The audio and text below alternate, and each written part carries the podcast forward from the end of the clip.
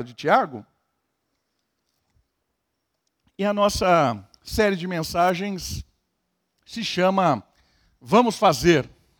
E nós estamos caminhando no primeiro capítulo, observando as recomendações de Tiago, que foi pastor na igreja em Jerusalém, ele que provavelmente é o irmão, meio-irmão de Jesus Cristo, e ele tem uma experiência muito profunda com a fé cristã e as recomendações que ele dá são impressionantes.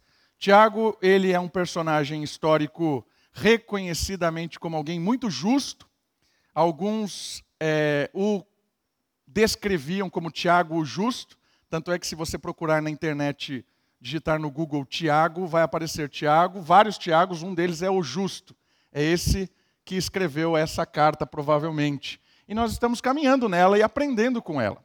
Semana passada, o resumo está aí. Semana passada nós trabalhamos com Tiago, 19 a 21, certo? Eu vou ler e depois vou convidar você a ler, para a gente relembrar o que a gente aprendeu semana passada.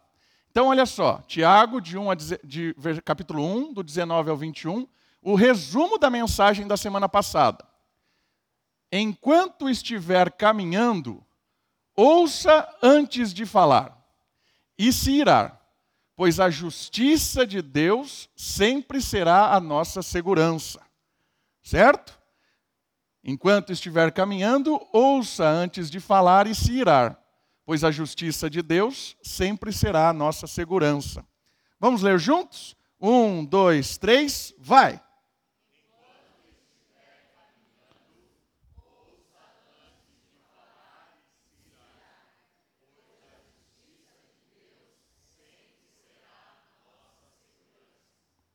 Aprendemos semana passada com Tiago que é muito importante ser tardio em falar, tardio em se irar, mas ouvir, confiando de que nunca o injusto passará por justo. E Deus é aquele que promove a justiça verdadeira, Ele é a nossa segurança e a nossa esperança. Tiago continua caminhando nas suas recomendações, mas agora ele vai dar uma ampliada no assunto. Até esse momento, Tiago está falando a respeito de estar em provação, passando por momentos difíceis, todo mundo passa. E Tiago está, nesse momento, falando recomendações de como agir durante esses períodos de tribulação. E nesse momento agora, Tiago vai ampliar o assunto. Porque além da tribulação, além dos conselhos que ele tem de tribulação, como alguém sabiamente passa por esses períodos, neste momento, Tiago vai falar a respeito da religião. Isso aqui é legal, porque ele vai entender e vai apresentar o verdadeiro conceito de religião. Porque religião é uma palavra que significa religar. E religar tem a ideia daquilo que Deus promoveu com os seus filhos. Religar tem a ver com uma ligação direta que tinha sido quebrada. Religião é religar. Mas a palavra religião, ela está, de certa forma, mal vista. As pessoas não gostam. Tanto é que, se você pesquisar um pouco na internet, você vai ver pessoas dizendo menos religião e mais Jesus. Quem nunca viu isso? É? Religião não, mas Jesus sim. Não tenho religião, mas a Jesus eu sigo. Mas a verdade, o que elas estão desprezando muitas vezes é um conceito errado de religião. E Tiago, nesse momento, ele vai ampliar o assunto daqueles irmãos que estavam caminhando com muita dificuldade e falar para eles o que de fato é o religamento, o que de fato é a religião, o que de fato é ser alguém próximo de Deus. O tema da mensagem de hoje tem a ver com religião, tem a ver com praticantes da palavra, tem a ver com a resposta resposta que nós temos quando nós ouvimos. Semana passada, ouvir antes de falar. Hoje, Tiago vai fazer uma questão interessante. Ele vai falar do fazer depois de ouvir. Então, eu queria convidar você a abrir Tiago 1, de 22 ao 25, para nós estudarmos praticantes da palavra. Tiago, capítulo 1, de 22 ao 25. Todos aí? Olha só o que diz a palavra de Deus. Sede praticantes da palavra, e não somente ouvintes, enganando a vós mesmos. Pois se alguém é ouvinte da palavra e não praticante, é semelhante a um homem que contempla o próprio rosto no espelho. Porque ele se contempla, vai embora e logo se esquece de como era.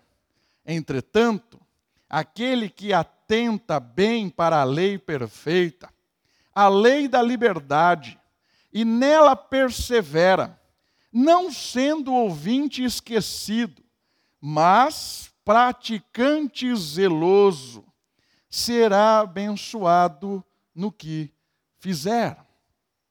Tiago, logo em seguida, quando ele fala do ouvir, e ele no versículo anterior ele fala que ouvir tem a ver com brotar a palavra no coração, ele apresenta essa questão de sermos praticantes. Então, o primeiro ponto que eu queria que você observasse no primeiro versículo é o propósito. Qual é o propósito da religião? Qual o propósito do religar de Deus? Qual o propósito de ouvir a palavra dia após dia? O propósito tem a ver com algumas questões interessantes.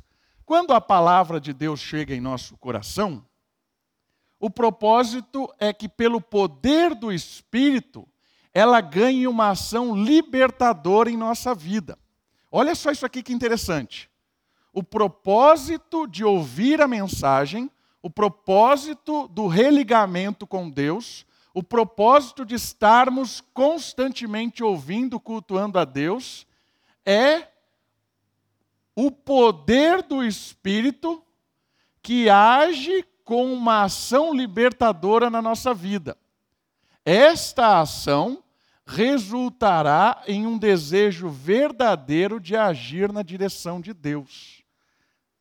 Então, olha só que interessante isso aqui, olha que legal.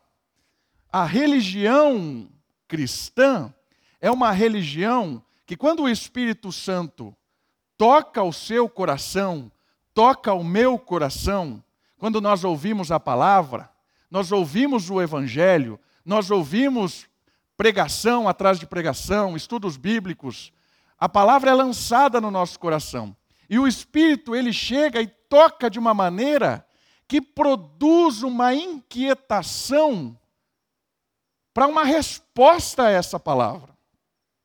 A verdadeira religião, o verdadeiro religamento com Deus, ele responde à palavra, não de forma indiferente, mas ele responde de uma forma a ouvir e ser corrigido quando a palavra nos confronta mudar de direção quando a palavra diz está errado o caminho.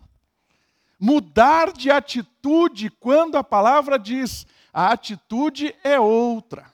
Ou levantar quando a palavra diz pare de ficar sentado, ande. Ou quando a palavra diz pare de andar, sente. Percebe o que Tiago está querendo fazer aqui? Ele está dizendo que a verdadeira religião não é uma questão só de ouvir a palavra.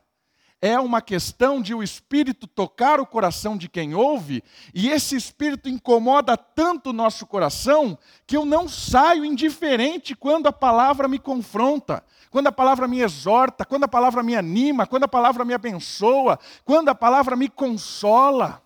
Eu saio ou ah, é, novo, revigorado, ou com desejo de ser transformado. Percebe que a atitude, ela é resposta de alguém que ouve a palavra. A religião verdadeira é uma religião que promove inquietação no nosso coração e um desejo verdadeiro de mudar, ou um desejo verdadeiro de descansar em Deus. Ouvir da palavra traz consolo ou traz decisão de mudança. Ouvir da palavra traz esperança ou traz uma nova perspectiva de como viver. Mas nunca é indiferente. Aquele que foi tocado pelo Espírito, aquele que realmente faz parte do povo de Deus, ele ouve e ele se sente consolado ou desafiado a tomar um partido, uma atitude, uma decisão. Praticantes da palavra tem a ver com isso, de alguém que ouve e não vai embora diferente, indiferente. Ele vai embora com o desejo de mudar. O versículo começa assim, ó: Sede, tornai-vos. Olha só, a finalidade de ouvir da mensagem de Deus é transformação e não conformação. Certo? Quando nós sentamos para ouvir a palavra de Deus, quando você veio hoje para o culto, quando eu vim hoje para o culto, quando eu ouço a leitura bíblica, quando eu ouço as músicas, quando eu ouço uma oração, quando eu, me coloco diante de Deus, quando a, a palavra é lida, é com o desejo de transformação. Sede, tornai-vos, e não de conformação. Eu não venho aqui e saio conformado, como se nada tivesse acontecendo. Ouvir a palavra de Deus não é como assistir o Fantástico, não é como assistir um seriado, que acabou, acabou, você segue a vida, que nada vai mudar. Ouvir a palavra de Deus, ela tem que gerar no nosso coração uma reação a ela. Por isso que a palavra que Tiago começa aqui é tornai-vos, sede. Por isso, ouvir requer uma resposta. E aí o versículo apresenta sede praticantes da palavra aquele que leva adiante alguma coisa como parte da missão. Eu entendi o que eu tenho que fazer, eu vou atrás, eu quero desempenhar isso, eu quero seguir. E aí o versículo é muito profundo, porque ele diz o seguinte: E não somente ouvintes. Tiago considera inútil apenas ouvir da palavra. E olha só essa questão aqui. Havia se desenvolvido entre os judeus um apreço, ou seja, um carinho, um respeito, no tempo em que Tiago estava vivendo, em ouvir a palavra. Eles iam à sinagoga, sentavam, tinham prazer em ouvir a palavra. Gloriavam-se nessa prática. Eu vou lá, todo sábado eu estou na sinagoga, é um prazer ouvir a palavra. Mas não tinha mudança. Da mesma maneira, Paulo adverte. Paulo e Tiago aqui começam a trabalhar juntos nessa questão de simplesmente ouvir. Domingo após domingo, ouvindo uma pregação. Terça após terça, passando numa célula ouvindo e ouvindo dezenas e dezenas de, de sermão, de mensagens, ouvindo a palavra. E aí, Paulo vai nos ajudar aqui. Eu gostaria que você deixasse o seu dedinho em Tiago e vá comigo no apóstolo Paulo, na carta de Romanos. Romanos, um pouquinho para trás, capítulo 2, versículo 13.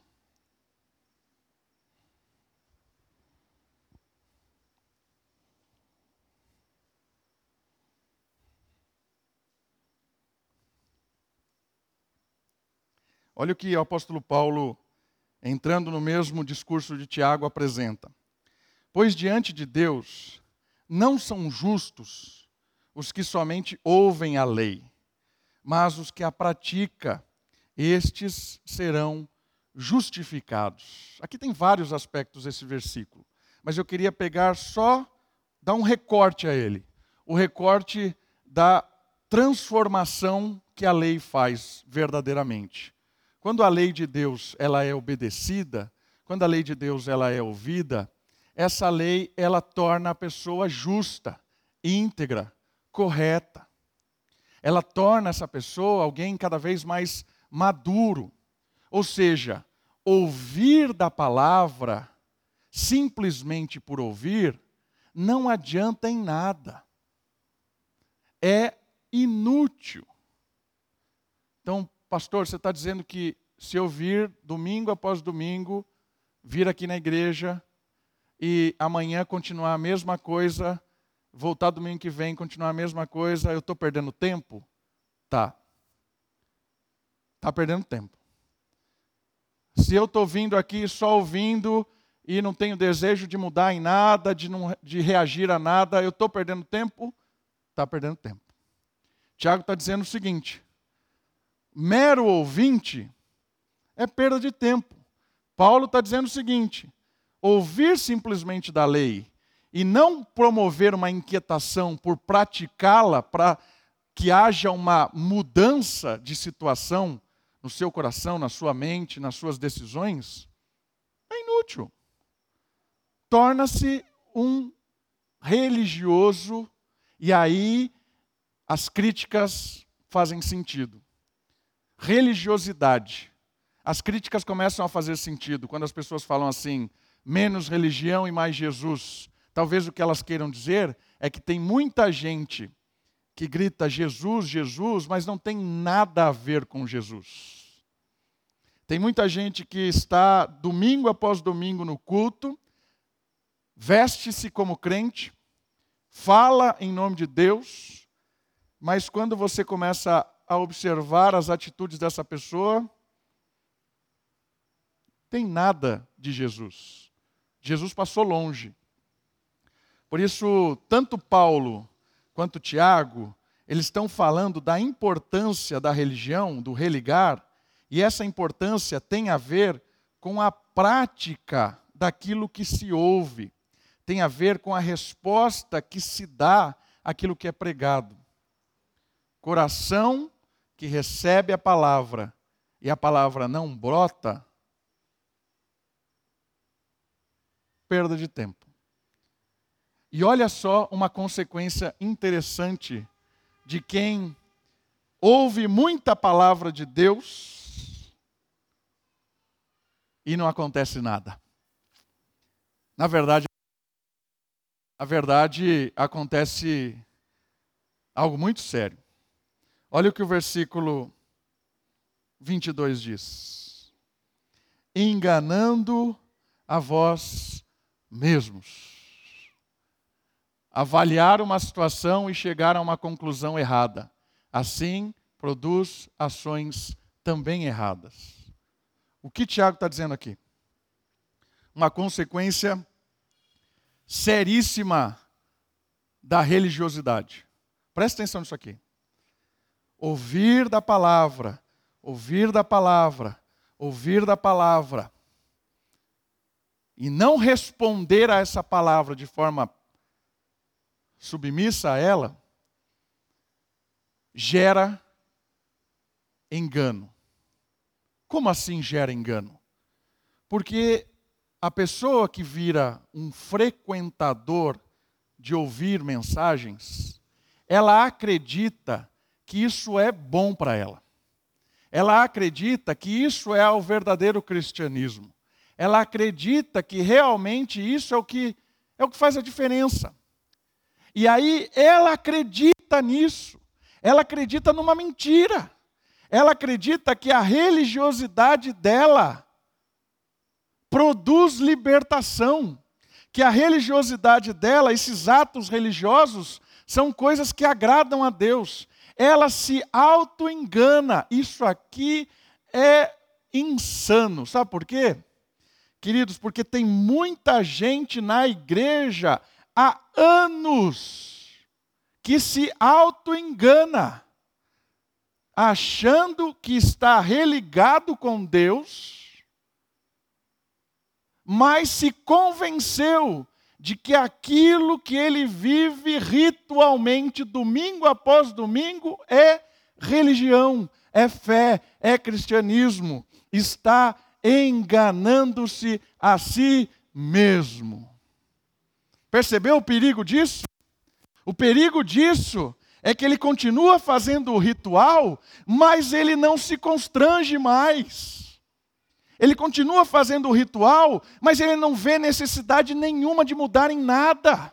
Ele olha para trás a vida dele e ele é igual. As atitudes são iguais, o que ele pensa é igual, o como ele age no mundo não tem diferença nenhuma para ninguém. Mas ele acredita, está convencido de que é crente. É um auto engano. Tiago está dizendo para nós hoje: não se engane, querido, não seja um frequentador da igreja, não seja a pessoa que está há dezenas de anos ouvindo a palavra e a sua vida, a sua história é a mesma. Tiago está falando sobre a verdadeira religião. E a verdadeira religião ela incomoda. Porque quando eu ouço uma palavra dessa, e eu estou falando por mim, quando eu ouço um negócio desse, eu saio incomodado. Ah, não é possível. Eu olho para mim e falo, preciso tomar uma atitude.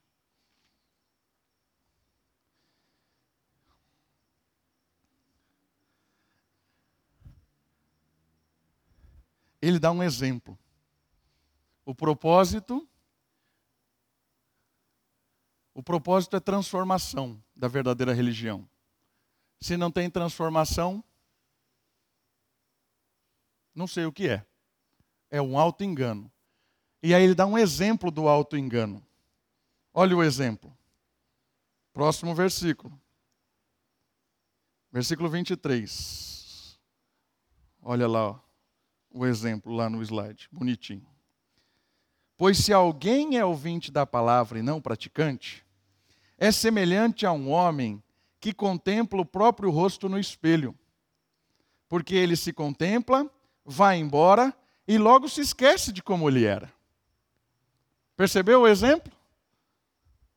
O exemplo é: quando percebemos que estamos agindo de forma errada, ou então deixando de fazer o que deveríamos fazer, e mesmo assim permanecemos como estamos, estamos somos comparados como o imprudente e o negligente.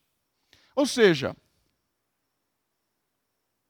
eu vejo, eu ouço, eu me observo no espelho, percebo que tem um, uma mancha produzida por um molho à bolonhesa, isso acontece sempre quando eu como macarrão, mas eu viro e vou embora, como se não tivesse nada. E esqueço daquilo. O espelho mostrou claramente: Davi, você não sabe comer macarrão. Limpe isso. Está claro, está ali, brilhante. Eu, eu vi o molho.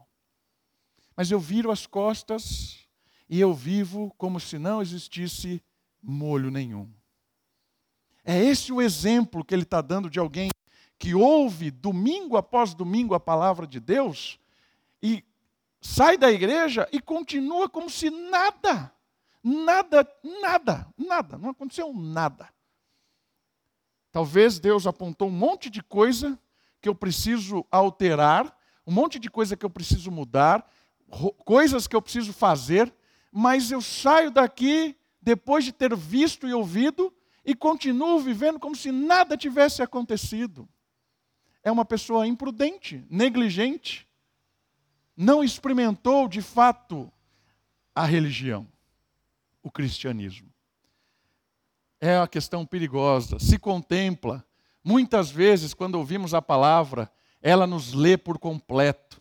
A palavra de Deus nos lê, ela mostra coisa, ela nos, nos vira ao avesso, nos deixa completamente sem vestes ou armas. Quando a palavra de Deus ela está diante de nós, ela revela quem nós somos, queridos. Ela aponta o nosso coração, as nossas atitudes equivocadas, a, a palavra de Deus, ela realmente tira as nossas vestes. E no momento em que a palavra faz isso comigo e com você, o Espírito nos impulsiona a mudar, a tomar uma atitude. Porque se nós não tomamos uma atitude, somos semelhantes a esse indivíduo que olha no espelho, vira, segue a vida, segue como se nada tivesse acontecendo, se contempla e logo se esquece. O viver a vida faz com que o importante seja esquecido em favor do já. Queridos, muitas vezes a gente sai do culto, a gente sai depois de uma aula, a gente sai depois de ouvir a palavra de Deus, a gente sai decidido, incomodado, quero isso. Mas de repente o mundo já nos engole. E aí as coisas que nós escutamos e queremos tomar atitude, o mundo começa a colocar coisas e a nossa vida, o nosso cotidiano, faz com que a gente esqueça uma das coisas mais difíceis, ouça isso, uma das coisas mais difíceis é viver o cristianismo de segunda a domingo. Uma das coisas mais difíceis é viver o cristianismo de segunda a domingo e não só no domingo. Por que é difícil? Porque o cristianismo ele envolve a simplicidade de ler as escrituras ele envolve a simplicidade de você abrir mão de alguma coisa do seu tempo durante a semana para dedicar à leitura bíblica. Quer alguma coisa mais simples do que isso? Eu não sei ler, pastor. Existem Bíblias lidas hoje. Bota lá no celular para ler a Bíblia para você, ouvir a palavra. A vida simples do cristianismo envolve oração. Orar, se entregar, confessar pecados. Meu irmão, minha irmã, saiba de uma coisa importante: a caminhada cristã não tem nada extraordinário nela, ela é simples. Não tem nada de miraculoso, ela é simples, ela é rotineira, ela é simples. Não ache que viver o cotidiano a vida cristã cotidiana é andar nas nuvens, sentir Deus, entrar em êxtase todos os dias, sentir o raio de Deus agindo, a voz do Senhor, e abre, né? Está lá no congestionamento, abre o mar de carros para você passar, igual lá no, né? No filme lá do Todo-Poderoso. Tem gente que acha que é isso. E aí, quando você vai para o dia a dia, e vê que o dia a dia é a simplicidade da leitura, da oração, do quebrantamento. Aí se desmotiva. Não se engane, o cristianismo é algo simples. Requer perseverança, requer força, requer atitude. Para encontrar o Deus invisível, mas real, como diz o cântico. Para encontrar o Deus que habita no silêncio, como diz o cântico que reflete um salmo, para perceber Deus nos detalhes do dia que muitas vezes nós achamos que é tedioso. Viver o cristianismo durante a semana é a revolução da simplicidade, da verdadeira religião que nos liberta de sensações e da busca desesperadora de algo que não tem nada a ver com a fé verdadeira. Ouvir da palavra nos motiva a continuar insistindo em imitar a Cristo. Isso é que transforma a nossa vida. E antes de ir para o último versículo, eu queria apresentar alguns princípios e provocar você e a mim a respeito desses princípios que nós ouvimos, que é a palavra. E esses princípios, eles vão contrapor em oposto ao que o mundo está dizendo. E aí eu vou ser incomodado com você a perceber o quanto esse incômodo vai ser real na sua semana de querer transformar, de querer responder a esse princípio. Então eu queria tornar prático isso, permeando o livro de Provérbios com quatro princípios. E eu quero lançar a palavra de Deus em contraste ao mundo e provocá-los a agir praticando o evangelho, praticando a religião, vivendo o cristianismo na simplicidade do dia a dia. Ouvir da palavra, você vai se sentir incomodado, eu vou me sentir incomodado com os princípios lançados, e aí eu vou te dar uma forma de avaliar. Como que você vai avaliar a religiosidade ou a verdadeira religião? O quanto você e eu vamos nos esforçar, nos quebrantar diante de Deus, para que esses princípios sejam verdadeiros na nossa vida. Tá com o livro de Provérbios? Eu, eu gosto muito do livro de Provérbios, porque são princípios, são provérbios. E tem muito provérbio que nos revelam princípios da lei de Deus e que nos ajudam a viver de uma forma prazerosa, sábia. Provérbios, primeiro que eu queria, Provérbios 29. Eu quero lançar a palavra, em primeiro lugar, para pais de filhos pequenos. Falando para mim agora, também. Provérbios 29, versículo 15. Não se escandalize, tá bom? Olha só o que a palavra vai nos desafiar. Provérbios 29, versículo 15. A vara e a repreensão dão sabedoria. Mas a criança entregue a si mesma envergonha a sua mãe. Qual é o princípio que a palavra está nos dizendo aqui, irmãos? De educar nossos filhos pequenos. Qual é a chave de Provérbios? Chave de Provérbios é o temor do Senhor. O princípio da sabedoria é o temor do Senhor. O princípio da sabedoria é o temor do Senhor. Criança pequena não tem sabedoria, é insensata. Entregue a si mesma, insensata. O texto está dizendo o seguinte: tem duas coisas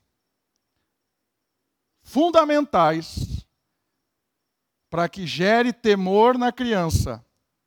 E o temor gere sabedoria. Duas coisas.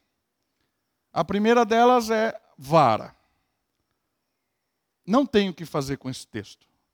Não adianta querer dobrar, dizer que vara aqui é um símbolo para uma conversa dura, para um castiguinho. Vara, meus irmãos, é vara. Vara dói. Primeira instrução.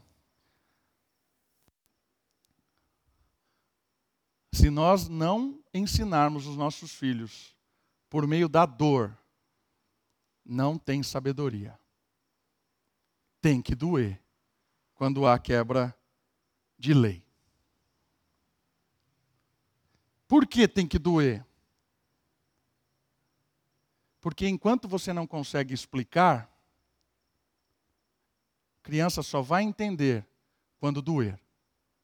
E quando dói, gera temor. E quando gera temor, cria alguém sábio. Se não doer, não doer, vai continuar insensata e vai envergonhar você, papai e mamãe. Sofia tinha seis meses. Pergunte para Kate. Seis meses. Tinha tomado TT, estava limpinha e não parava de chorar. Ah, ah, no berço. O que, que esse indivíduo quer?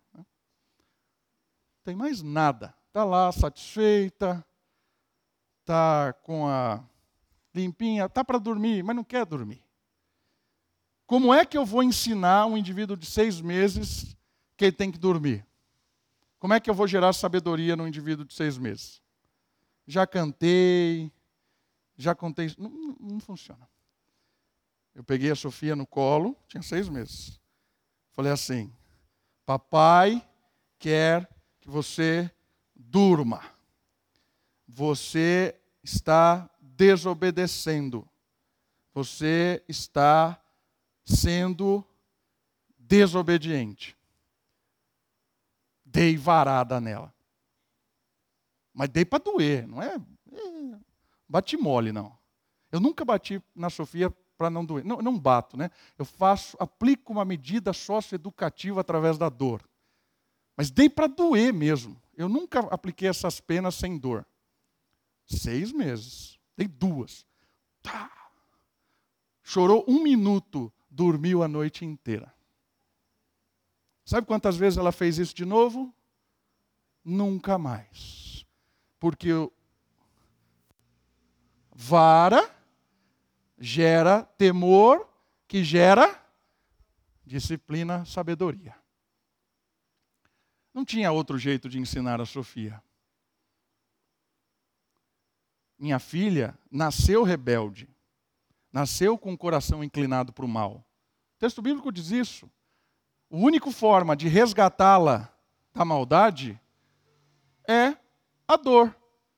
Até que ela comece a entender, porque a outra palavra é fundamental. Não adianta só bater, não adianta só corrigir, não adianta só doer tem que ensinar. Repreensão no texto bíblico aqui é ensino. Quando ela vai crescendo, eu vou ensinando, vou trazendo conceitos, porque a criança não sabe nada. Ela não sabe nada. Eu preciso ensiná-la. Onde ela deve sentar, o que ela tem que comer, o que ela gosta, o que ela não gosta. Né? É eu que tenho que ensinar.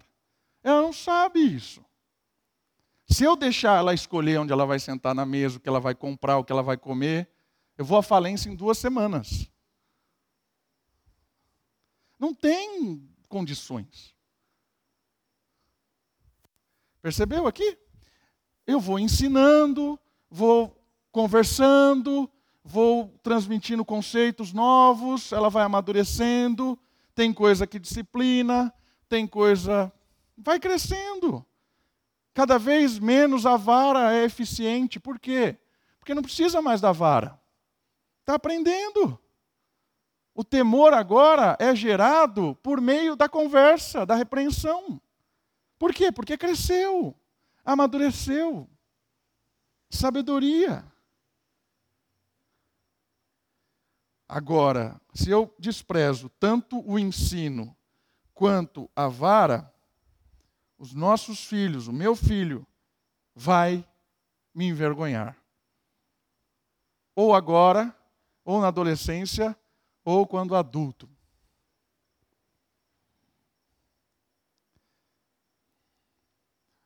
Pegue esse trecho da minha mensagem e leve, leve para os pedagogos. Pode me denunciar, estou nem aí.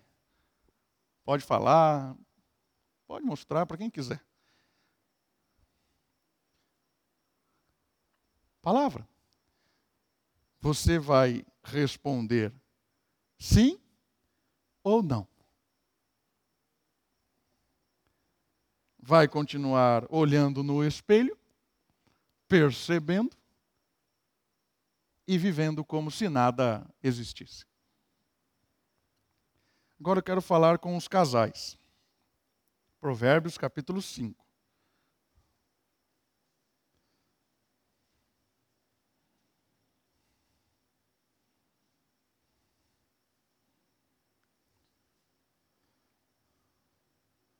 Provérbios, capítulo 5, verso 17 até o 19.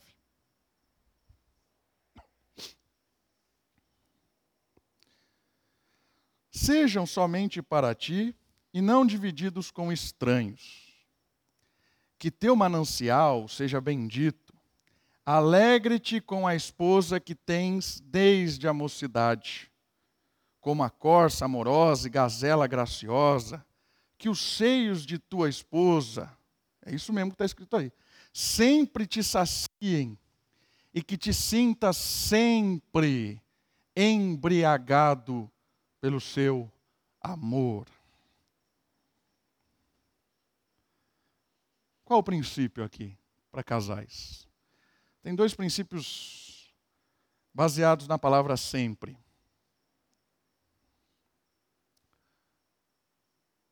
O princípio de amor, de prazer, de satisfação, sempre no casamento.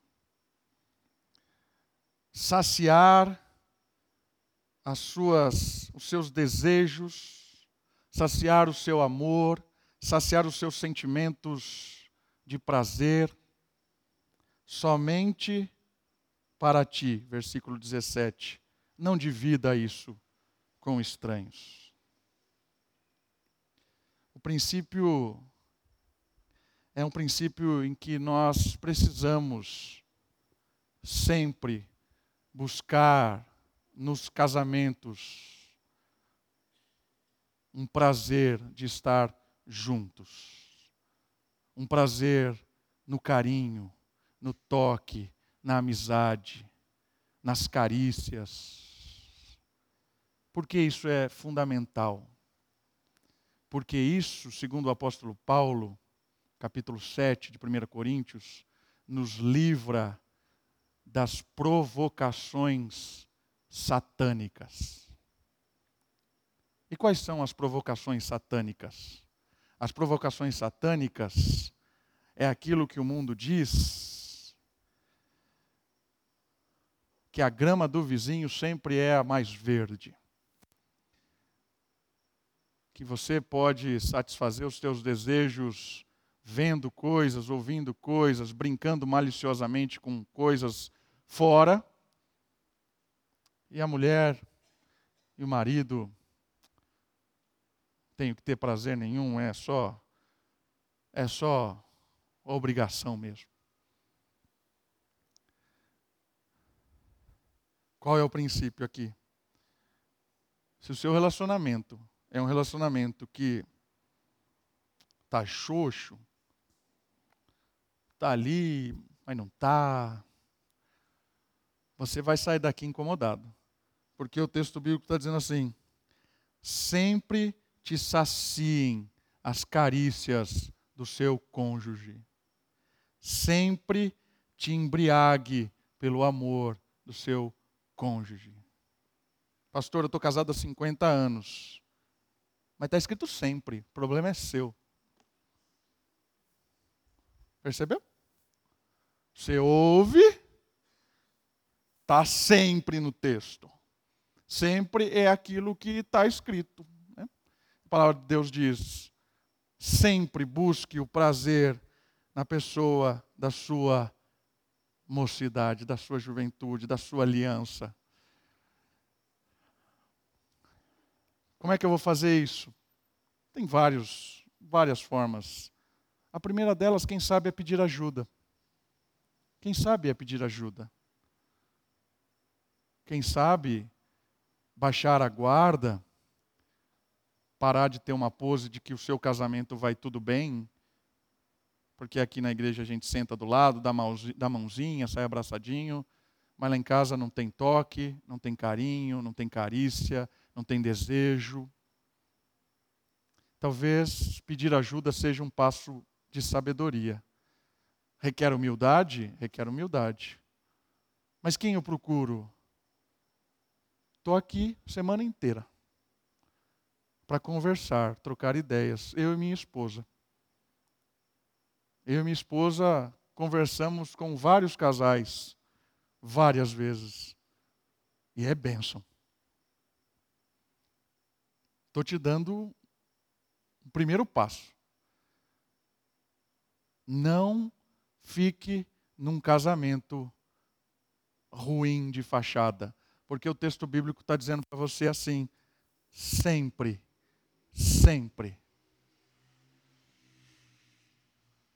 Viu onde nós chegamos? Olhou no espelho, percebeu a mancha de tomate, decisão de seguir como se nada tivesse acontecendo é sua. Agora eu quero falar com os jovens. Provérbios capítulo 23.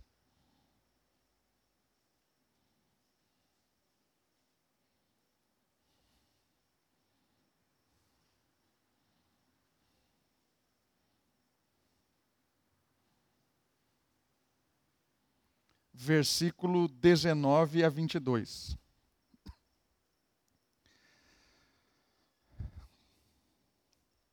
Ouve, meu filho, sê sábio e conduze teu caminho, teu coração pelo caminho. Não esteja entre os beberrões de vinho, nem entre os comilões de carne, porque o beberrão e o comilão caem na pobreza, e na sonolência cobrirá o homem de trapos. Ouve teu pai que te gerou, e não despreze tua mãe quando ela envelhecer. Qual o princípio aqui? O, princípio é que nós, muitas vezes, quando somos jovens, moramos com os nossos pais, achamos que temos autonomia, desprezamos o ensino, o conselho, a oração. E o texto bíblico está dizendo assim: não despreze o que o seu pai e sua mãe estão falando. Não despreze o ensino, o carinho dos seus pais. Eles conhecem as pessoas com quem você anda. Se ele está dizendo, não saia com essas pessoas, não saia. Se ele está dizendo, pare de ouvir esses, pare. Aqui tem uma questão interessante. Muitas vezes nós queremos dar uma de santão, né? Nós não andamos com esse tipo de pessoa. Não é isso que o texto bíblico está dizendo. Porque o próprio Jesus disse isso, né? Não os tires do mundo, mas os livros do mal. Se nós não andarmos no mundo, como é que nós vamos falar de salvação para essas pessoas? Como vamos pregar o evangelho para alguém que está viciado ou na bebida, ou na comida, ou numa droga, ou qualquer tipo de vício que seja? Como nós vamos libertá-los? Como seremos instrumentos de Deus para promover a libertação? Não é disso que o texto está dizendo. O texto está dizendo do princípio de alguém que gosta de andar no caminho dos ímpios, de ouvir o conselho dos zombadores, de sentar na roda daqueles que escarneiam. Princípio aqui, meu amigo, meu irmão, jovem, não deixe o diabo acabar com a sua juventude. Não deixe o mundo sugar as suas energias com as ilusões que esse sistema maligno ensina todos os dias. Às vezes nós ficamos encantados com esse tipo de coisa, com esse tipo de vida.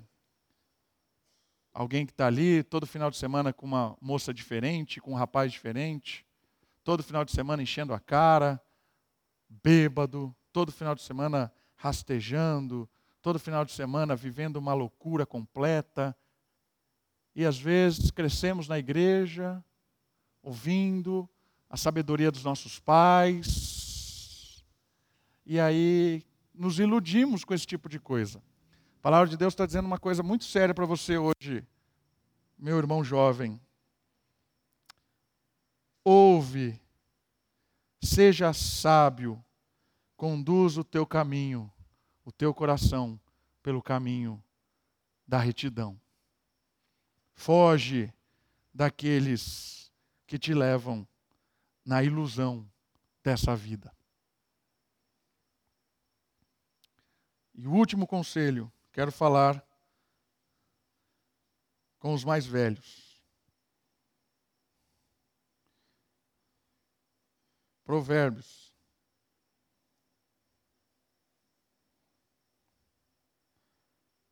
Provérbios capítulo 6.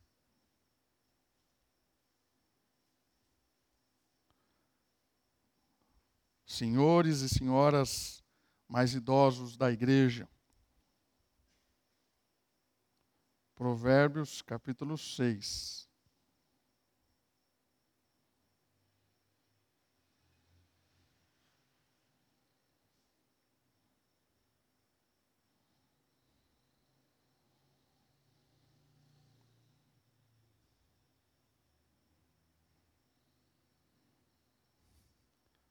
Versículo, eu vou ler só um versículo, versículo 19.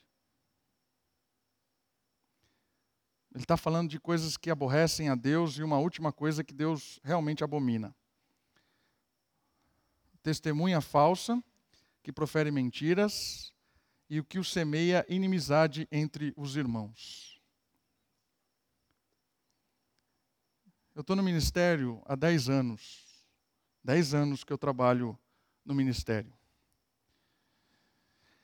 E eu tenho percebido dois tipos de pessoas que são mais velhas. Alguns que são bênção com a sua língua. Abençoam as pessoas, falam coisas positivas, oram, ligam para te dar um, um, bom conselho, liga para falar coisas positivas, intercede pela igreja. Mas eu percebi claramente que a velhice às vezes produz pessoas que semeiam inimizade entre os irmãos. Quantas vezes eu não vivenciei pessoas mais velhas que ficavam com uma rede de telefone fofocando, falando mal um do outro, contando mentiras, promovendo a maledicência dentro da igreja. Ninguém me contou isso. Eu vi isso. Então, meu irmão, minha irmã mais idoso, tem dois tipos de pessoas que eu vivenciei. Tem pessoas que você vai na casa da pessoa, você sai de lá vibrando com testemunho, com a história. É um prazer ouvir aquela pessoa contar as coisas que Deus está fazendo. O versículo está dizendo: Mas tem uma forma que Deus abomina isso. É usar da linguagem para promover divisão, fofoca, intriga. Meu irmão, minha irmã, não use a sua língua para difamar ninguém. Não use a sua língua para ficar fazendo fofoca. Não use a sua língua para espalhar mentira. Isso estraga o ambiente cristão. Seja bênção. Seja abençoador. Está o espelho de novo. Princípio lançado: usar da língua para promover unidade, bênção, comunhão, ou destruir. Princípio, espelho. Olhei, agora decisão é de quem olha. Para terminar, o último versículo de Tiago, ele diz o fruto. E eu quero terminar com o fruto do versículo de Tiago, capítulo 1. O último ele falou que a verdadeira religião é aquele que ouve e pratica. O propósito sempre da religião é a transformação. Ele disse que o exemplo disso é o espelho. E ele termina agora, no último versículo, dizendo do fruto, daquele que realmente é um praticante da palavra, que quer viver uma vida vibrando com a palavra de Deus. Versículo 25. Entretanto, aquele que atenta bem para a lei perfeita, a lei da liberdade, ou seja, o que é a lei perfeita? O que é a lei da liberdade? O Novo Testamento, a partir de Cristo, não existe mais lei, existe princípio. Princípio é a lei da liberdade. Como é que é essa história de princípio? A história de princípio é aquilo que o Senhor Jesus fez no Sermão da Montanha. A lei diz: não adulterará. Eu, porém, vos digo que a lei protege o olhar, o desejo. Então, não é só o simples fato de adulterar, é isso a ver com o princípio do que ela protege. A lei da liberdade é o que a lei protege. Então a gente precisa avaliar os princípios. O Novo Testamento não tem lei, tem princípios. Vou tentar exemplificar isso.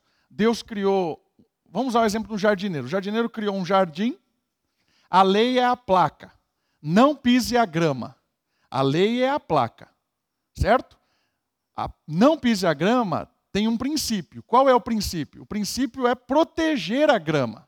A lei é a placa, o princípio é proteger a grama para que ela não seja destruída. A lei vigorou em Cristo. Cristo cumpre a lei para que nós não precisássemos mais cumprir a lei.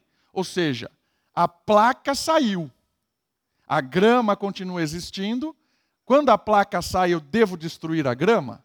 Não porque em Cristo o peso da placa, né, eu ficava olhando aquilo e, e é o peso da placa, não existe mais. Mas a lei da liberdade é o princípio, ele continua. Eu devo proteger a grama. Então, quando, quando eu olho as situações do dia a dia, tem coisa que não existe uma lei. Não compre isso, não fale isso, não vista isso. Não existe isso no Novo Testamento. Não tem lei assim. Mas existem os princípios. Devo comprar isso? Devo vestir isso? Devo falar assim? Os princípios vão reger se eu penso, eu penso a partir daquilo dos ensinamentos de Cristo e respondo da, de formas diferentes para cada uma. Por isso que às vezes comprar uma coisa para você não é errado e para mim pode ser a mesma coisa. Por quê? Porque talvez aquele comprar aquela coisa para mim seja uma idolatria. Eu almejei aquilo, vendi tudo que tinha, né? vendi até minha filha para comprar aquilo. Idolatria. Mas para você não. Percebe? Então não existe a lei, não compre aquilo. Existe o princípio. Cuide da sua família, administre bem o seu dinheiro. Certo? Percebeu como uma coisa pode ser pecado para mim e não para você? Percebeu como a lei da liberdade ela é regida por princípios? Deu para entender mais ou menos? Então o Novo Testamento é cheio de princípios. Tudo aquilo que a gente comentou da palavra, os conselhos aí da palavra para os pais de filhos pequenos, para os casais, para os jovens, para os mais idosos, são princípios. Como você vai aplicar isso? Não tem uma lei. Não tem uma lei de como o jovem fazer tal coisa, de como o casal agir. Não tem uma lei. Mas tem um princípio que protege aquilo. Certo? Muito bem. Nela persevera, não sendo ouvinte esquecido, mas praticante zeloso, será abençoado em tudo. Ou seja, eu nem vou ler o que está lá. Quero terminar dizendo: o fruto é a alegria, a satisfação, o prazer na verdadeira religião, que é estar perto de Deus, que é estar próximo da palavra, que é ser cada dia mais liberto das ilusões deste mundo. E tudo aquilo que o sábio faz, ele é bem sucedido. Olha que legal isso aqui. Tudo o que o sábio faz, ele é bem sucedido. Então, quando um sábio abre um negócio e o negócio não fale, claro que fale. Mas quando fale, ele é bem sucedido, porque na falência, Deus fala com ele. Nos erros da vida, naquilo que parece que deu errado, mas ele está tão seguro, confiante em Deus, que mesmo quando uma coisa aparentemente dá errada, ele é bem sucedido, satisfeito, se alegra. Tiago já disse isso. Olhai com alegria os momentos de provação. Por isso, ser bem-sucedido não quer dizer que você sempre vai ganhar. Ser bem-sucedido não quer dizer que você sempre vai estar empregado. Ser bem-sucedido não quer dizer que você vai ter sempre dinheiro para pagar as suas contas. Ser bem-sucedido quer dizer que você vai estar satisfeito, porque você conhece a Deus, segue os seus princípios, e isso te liberta da ansiedade, da angústia, da provação tentadora que o mundo nos escraviza. Ser bem-sucedido é estar nas mãos de Deus. Vamos orar? Abaixe sua cabeça, feche os seus olhos.